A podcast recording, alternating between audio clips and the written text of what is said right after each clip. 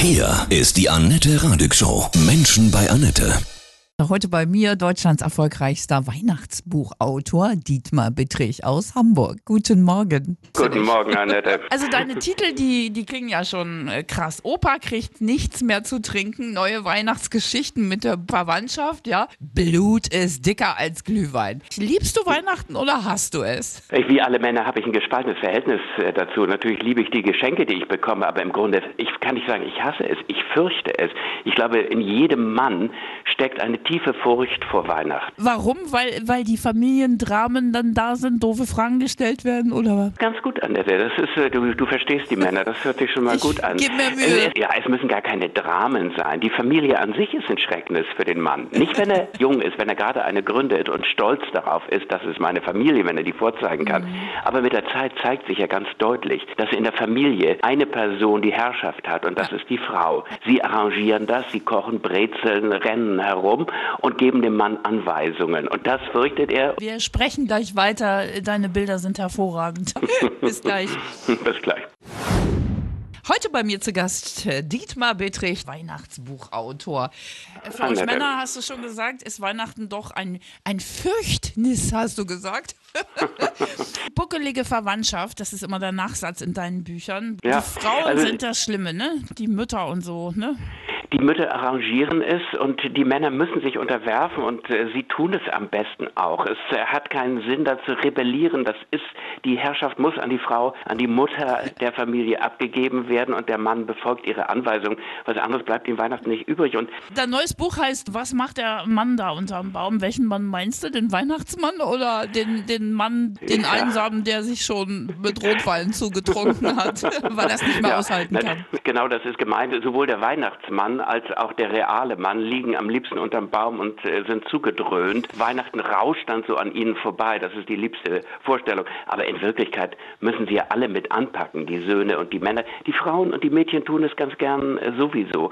Aber der Mann ist froh, wenn er davonkommt, wenn er nur einen Weihnachtsbaum kaufen darf, wenn er aus dem Haus rauskommt und irgendwo sich verdrücken kann, vielleicht eine rauchen kann, eine Ja. durchziehen kann und dann nach Hause zurückkehrt mit seiner Beute, dem Weihnachtsbaum. Und dann wird gemeckert, weil er nicht gut genug aussieht. Na, so ist es doch am Ende.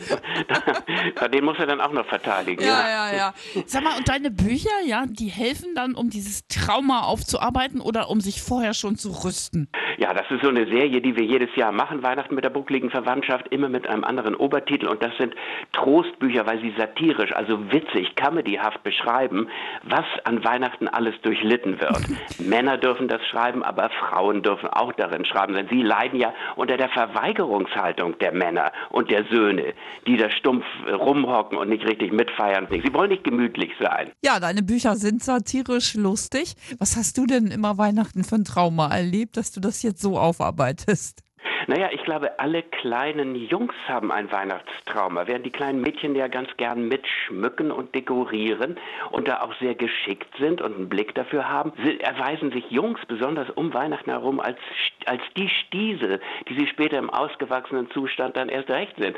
Also mein Weihnachtstrauma ist, dass ich immer Flöte vorspielen musste mit meinem Bruder und wir verspielten uns eigentlich regelmäßig unterm Weihnachtsbaum und auch bei diesen Weihnachtsvorspielen, die die Musikschulen organisieren zu Weihnachten. Da müssen ja alle mit ihren Hörnern und Trompeten und Klavier ran und wir mussten mit Flöten auf die Bühne und ein Duett vorspielen und das gelang uns nicht und alle waren konsterniert, weil wir da quietschten und quiekten und das Publikum fing an zu raunen und wir schlichen als bedrückte Pudel von der Bühne. Es war ganz furchtbar. Ach, herrlich. Blut ist dicker als Glühwein, heißt dann eines Buches. Was macht der Mann da unterm Baum? Diese Werke helfen Weihnachten, besonders für Männer, besser durchzustehen. Ne? Sie helfen auch Frauen zu verstehen, warum Männer Weihnachten so sehr leiden. Das steht auch ausführlich drin. Das begreifen Frauen ja gar nicht.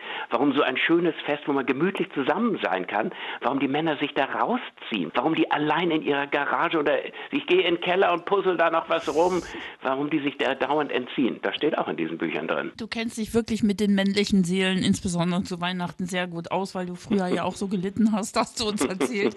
Was kann man Männern zu Weihnachten schenken, damit sie richtig glücklich sind? Wir wissen ja, dass Männer eher technisches, technischen Kram haben und dass sie gerne Alkohol trinken in der Regel. Also ich sag mal, einen berühmten Satz von Alfred Hitchcock ist, Männer wollen eigentlich nur dreierlei. Gutes Essen, guten Sex und in Ruhe gelassen werden.